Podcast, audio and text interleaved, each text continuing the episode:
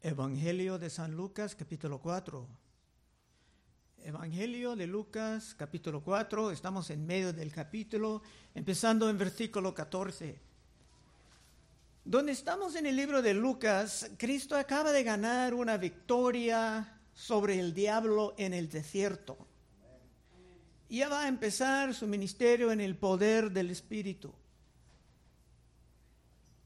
Lucas no va a empezar con una boda y vino como otros evangelios, sino que se va a empezar con Cristo regresando a la ciudad de su crecimiento. 14. Y Jesús volvió en el poder del Espíritu a Galilea y se difundió su fama por toda la tierra de alrededor. Por el momento, Cristo estaba bien recibido en el territorio de Galilea. Estaba sanando enfermos, hablando en parábolas profundas e interesantes. Estaba levantando la fe y el espíritu de muchos durante un tiempo de gran corrupción. Así que regresando a Nazaret, ya era bien conocido. Muchos lo, lo conocían como el carpintero. Si José, su padre, adoptivo era ya muerto, es probable que Cristo guiaba el negocio con otros hermanos carnales antes de pasar al ministerio. Otra vez 14. Y Jesús volvió en el poder del Espíritu a Galilea y se difundió su fama por toda la tierra alrededor y enseñaba en las sinagogas de ellos. Y era glorificado por todos. La sinagoga era más pequeña que el templo. Sinagogas eran como iglesias pequeñas entre los judíos en que se cantaban los salmos, se leyeron las escrituras del Testamento Antiguo y si uno era capaz, se explicaba las escrituras aplicándolas a las vidas diarias. Vimos en el libro de Hechos que cuando San Pablo y otros viajaban por diferentes partes de Grecia, se visitaban antes que nada a las sinagogas de los judíos, donde eran normalmente bien recibidos. Esto es hasta que llegaron a los asuntos bien controversiales. Vimos en Hechos 13, 14. Ellos, hablando de Pablo y otros, pasando de Pergue, llegaron a Antioquía de Pisidia y entraron en la sinagoga un día de reposo y se sentaron.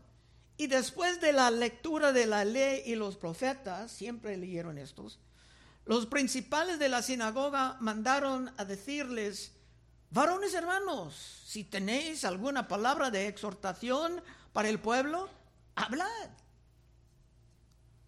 Es que San Pablo era reconocido como uno que estudiado debajo de los mejores de su tiempo. Y era considerado como uno que era bien calificado para abrir las escrituras. Y algo semejante va a pasar con Cristo en el pasaje de hoy. Hablando de Jesús, dice en versículo 16, vino a Nazaret, donde se había criado, y en el día de reposo entró en la sinagoga conforme a su costumbre y se levantó a leer. Y se le dio el libro del profeta Isaías. Y habiendo abierto el libro, halló el lugar donde estaba escrito. Cristo era bien conocido ahí. A lo mejor ha leído muchas veces en esa sinagoga, cuando era conocido como el hijo del carpintero que continuaba el negocio de su padre fallecido. Y seguramente se tenía una buena reputación entre ellos. Como uno que crecía sin pecado, seguramente su trabajo y sus relaciones en los negocios eran excelentes. Abriendo a Isaías se leía esto, versículo 18. El Espíritu del Señor está sobre mí por cuanto me ha ungido para dar buenas nuevas a los pobres. Me ha enviado a sanar a los quebrantados de corazón, a pregonar libertad a los cautivos y vista a los ciegos, a poner en libertad a los oprimidos, a predicar el año agradable del Señor. La primera cosa alarmante aquí es que su mensaje era para los pobres, según lo que dice Isaías. Porque Cristo estaba leyendo de sí mismo. Se tenía un mensaje para los que eran económicamente pobres, claro, pero en realidad estaba hablando de los que eran espiritualmente los pobres. Esto te puedes ver en Mateo, en las bienaventuranzas. En la primera de las bienaventuranzas, bienaventuranzas dice en Mateo 5.3, bienaventurados los pobres en espíritu, porque de ellos es el reino de los cielos. ¿Y los demás? ¿Acaso el reino de los cielos no está para los demás? San Lucas realmente entendía esa situación porque se va a recordar más tarde una parábola muy impactante en Lucas 18, 9. A unos que confiaban en sí mismos como justos y menospreciaban a los otros, dijo también esta parábola. Dos hombres subieron al templo a orar. Uno era fariseo y el otro publicano.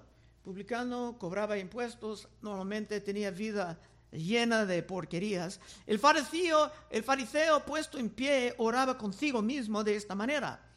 Dios, te doy gracias porque no soy como otros hombres, ladrones, injustos, adúlteros, ni aún como este publicano. Ayuno dos veces a la semana. Doy diezmos de todo lo que gano.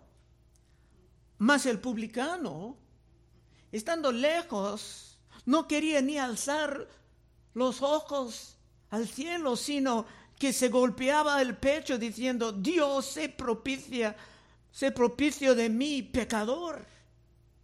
Os digo que éste descendió a su casa justificado antes que el otro, porque cualquiera que se enaltece será humillado y el que se humilla será enaltecido. El publicano se sentía desesperación. La enseñanza era alarmante porque la gran mayoría de los judíos en su autoengaño creían que eran bien, mientras estaban muy pero muy cerca de las llamas del infierno. También Lucas va a tocar ese mismo punto en el capítulo 13. Es que por la manera en que Cristo estaba enseñando, uno pudo concluir que solamente pocos iban a actualmente estar salvados. Lucas 13, 22. Pasaba Jesús por ciudades y aldeas enseñando y encaminándose a Jerusalén. Y alguien le dijo, Señor, ¿son pocos los que se salvan? Mire cómo responde. Él le dijo, esforzaos entrar por la puerta angosta, porque os digo que muchos procurarán entrar y no podrán. Después que el padre de familia se haya levantado y cerrado la puerta, y estando fuera empecé a llamar a la puerta diciendo, Señor, Señor, ábranos. Él respondiendo os dirá, no sé de dónde sois. Entonces comenzaréis a decir, delante de ti hemos comido y bebido, y en nuestras plazas enseñaste. Pero él os dirá, os digo que no sé de dónde sois apartaos de mí, vosotros hacedores de maldad. Allí será el llanto y el crujir de dientes. Cuando veáis a Abraham, a Isaac, a Jacob y a todos los profetas en el reino de Dios y vosotros estéis excluidos. Porque vendrán del oriente, del occidente, del norte, del sur, y se, sentarán a la mesa en el reino de Dios. Y aquí hay postreros que serán primeros y primeros que serán postreros. San Lucas pasando mucho tiempo en el ministerio tocaba ese tema mucho Y como un buen médico estaba aplicando una buena medicina. Aun si la medicina era un poco amarga, pero San Lucas sabía que por muchos la situación era de desesperación, porque la gente aún en el pueblo de Dios no eran enterrados de su gran pecaminosidad. Así que mientras los vicios estaban arrastrando sus miles al infierno, el autoengaño y la indiferencia estaba arrastrando a sus diez miles. Bueno, con esto podemos regresar al texto de hoy, 18. Y el Espíritu del Señor está sobre mí, por cuanto me ha ungido para dar buenas nuevas a los pobres.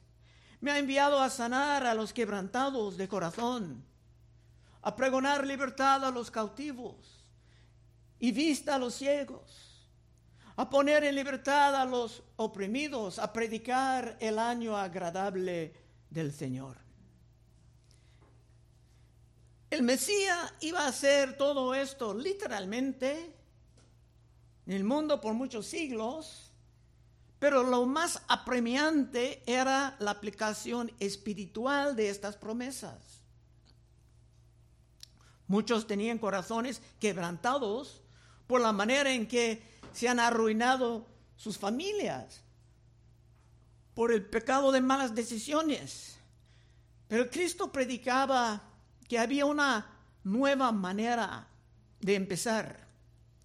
Muchos estaban cautivados por los vicios, por malos hábitos, y estaban otros oprimidos por espíritus malignos. Otros, probablemente la mayoría simplemente eran ciegos al gran peligro de sus almas. Segundo Corintios 4:3. Pero si nuestro evangelio está aún encubierto, entre los que se pierdan está encubierto, en los cuales el Dios de este siglo cegó el entendimiento de, de los incrédulos, para que no les resplandezca la luz del evangelio de la gloria de Cristo, el cual es la imagen de Dios. Es que el diablo los tenían ciegos al gran peligro de sus almas y quieren mantenerlos así. Y en este estado simplemente no iban a entender lo que estaba pasando. Primero Corintios 2.14. Pero el hombre natural no percibe las cosas que son del Espíritu de Dios porque para él son locura y no las puede entender porque se han de discernir espiritualmente. Esa es la cruda realidad. Y cuando uno tiene que enfrentar esa realidad, hasta se puede enojarse. Porque no puede continuar en su autoengaño. Pero Cristo leía ese gran texto y después se sentaba entre personas que le han conocido casi toda su vida. Otra vez 18. El Espíritu del Señor está sobre mí por cuanto me ha ungido para dar buenas nuevas a los pobres. Me ha enviado a sanar a los quebrantados de corazón, a pregonar libertad a los cautivos, a, a vista a los ciegos, a poner en libertad a los oprimidos, a predicar el año agradable del Señor. Y enrollando el libro, lo dio al ministro y sentó, y los ojos de todos en la sinagoga estaban fijos en él. Todo el mundo estaba fijando sus ojos en, él, en Cristo. Se han escuchado de la manera en que supuestamente estaba haciendo milagros y grandes predicaciones en otras partes, pero ahora ¿Qué iban a hacer entre ellos? 21.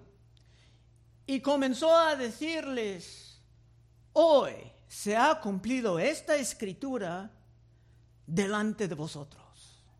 ¿Qué? ¿Qué? No es posible. El hijo del carpintero ahora estaba declarando que él mismo era el gran Mesías, prometido ya por siglos en muchas partes del Testamento antiguo, de la Biblia. Esto era demasiado para ellos. 22. Y todos daban buen testimonio de él, estaban maravillados de las palabras de gracia que salían de su boca y decían, ¿no es este el hijo de José? Por el momento aún estaba bien recibido entre ellos. Es que si uno puede simplemente oír la palabra y no reaccionar con cambios actuales de su vida, se puede mantener la calma. Pero eso no, no iba a durar mucho. 23. Él le dijo, sin duda me diréis este refrán, médico, cúrate a ti mismo. De tantas cosas que hemos oído que se han hecho en Capernaum, haz también aquí, en tu tierra. Es que Cristo sabía exactamente lo que estaba pasando por sus mentes, por eso dijo esto. A lo mejor alguien estaba pensando en este refrán, médico, cúrate a ti mismo. Si Cristo hacía milagros en otras partes, pues tenía que hacer milagros allá mismo, para comprobar que era ese gran prometido. Si Cristo estaba sanando a los que ni pudieran trabajar en otras partes, seguramente ellos tenían sus cojos, sus ciegos, los muy enfermos, que costaban dinero constante de mantener y tenía que sanar a ellos también. Pero ahora va a empezar el feo. 24. Y añadió, de ciertos digo que ninguna profeta es acepto en su propia tierra. Pasa lo que pasa, estos que conocieron a Cristo ya por varias décadas, no iban a aceptar la realidad de su identidad. Así que no era correcto para ellos tratar de dirigir cómo y cuándo el Mesías iba a hacer sus milagros. Pero Cristo estaba ahí para enseñar, para enseñar la palabra y no iba a perder ni un momento. 25.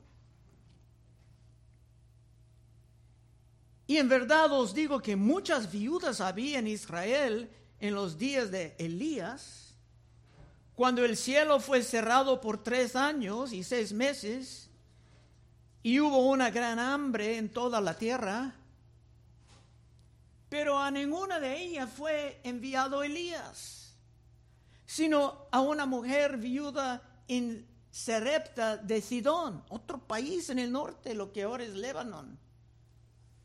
En el tiempo de Jezabel y de su esposo el rey Acab, Elías era otro profeta que no estaba bien recibido en su propio lugar de origen.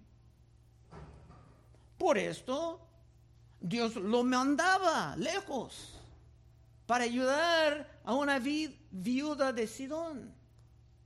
Y no voy a entrar en todos los detalles ahora.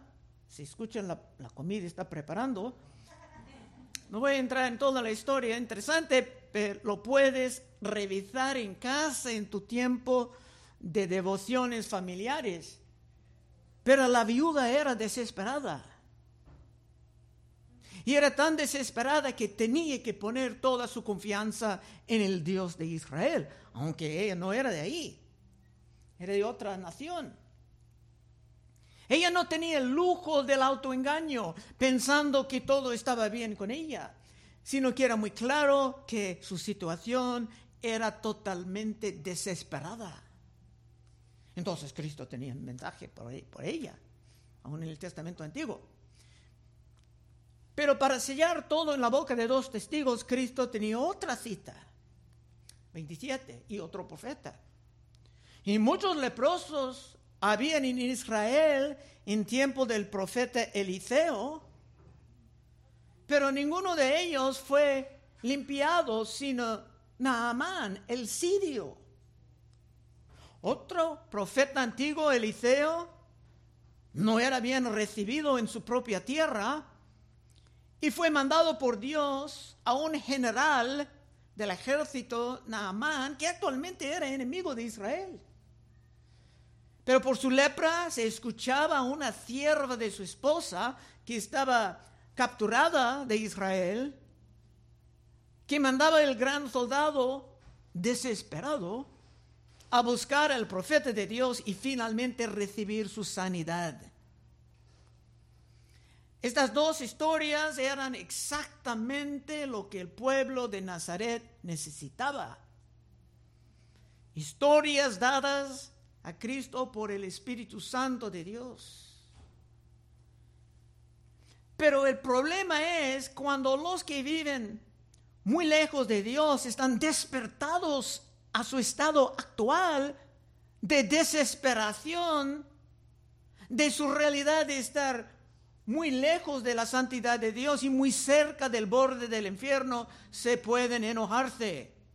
Y eso es exactamente lo que pasaba. 28.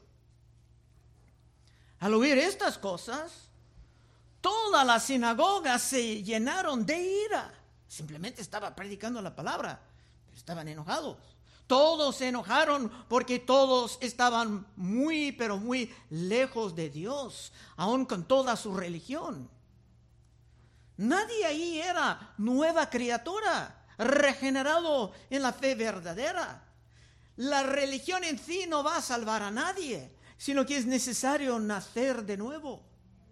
Cristo dijo esto a Nicodemo, un, gran, un grande de Israel. Lucas no daba la historia en su evangelio porque para algunos es más impactante ver la manera en que los perdidos de Nazaret respondieron pero en Juan 3, y estamos llegando al fin, en Juan 3, 1 dice, había un hombre de los fariseos que se llamaba Nicodemo, un principal entre los judíos.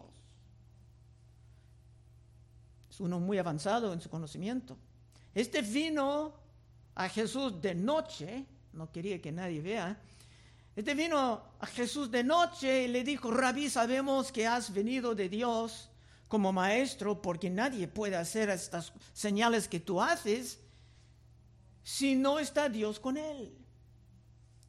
Respondió Jesús y le dijo, de cierto, de cierto te digo que el que no naciere de nuevo no puede ver el reino de Dios. Nicodemo le dijo, ¿cómo puede un hombre nacer siendo viejo? ¿Puede acaso entrar por segunda vez en el vientre de su madre y nacer? Respondió Jesús, de cierto, de cierto te digo, que el que no naciere de agua y del Espíritu no puede entrar en el reino de Dios. Lo que es nacido de la carne, carne es, y lo que es nacido del Espíritu, Espíritu es. Y hay personas que se sienten enojados también escuchando esto. Porque no es nada alegre descubrir que tienes que abandonar todo lo que has pensado de la religión para empezar de nuevo como un infante que acaba de nacer. Es que por el gran orgullo esto es imposible para muchos. Bueno, para terminar, hay un poquito más. 28. Al oír estas cosas, todos en la sinagoga se llenaron de ira y levantándose le echaron fuera de la ciudad, como hay un linchamiento en contra de Cristo. Y le llevaron hasta la cumbre del monte sobre el cual estaba edificada la ciudad de ellos para despeñarle. Mas él pasó por medio de ellos y se fue. Tenía mucha protección. Pero estaban furiosos, teniendo su orgullo ofendido y su estado expuesto de que en una rabia de locura, se intentaban matar al Salvador del mundo. Conclusión.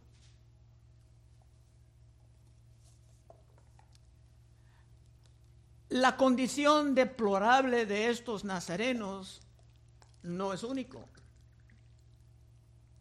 No, no, es única.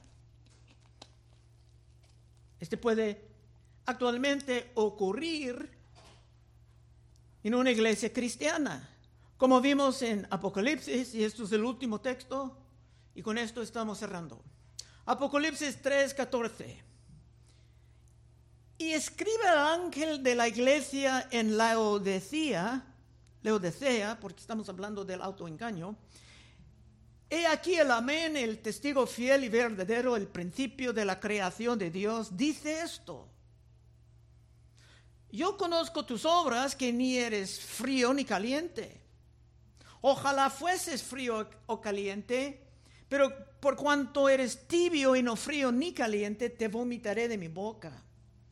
Porque tú dices, yo soy rico y me he enriquecido y de ninguna cosa tengo necesidad.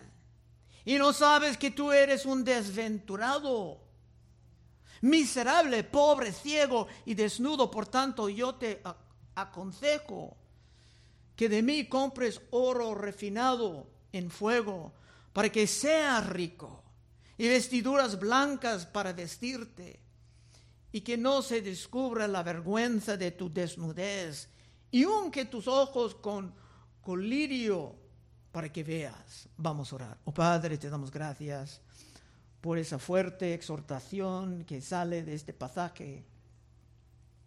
Ayúdanos, Señor, o en esta mañana o tal vez en la tarde, meditar en estas cosas, Señor. Examinar a nosotros mismos para no caer en el autoengaño con consecuencias eternas. Pedimos esto en el santo nombre de Cristo Jesús. Amén.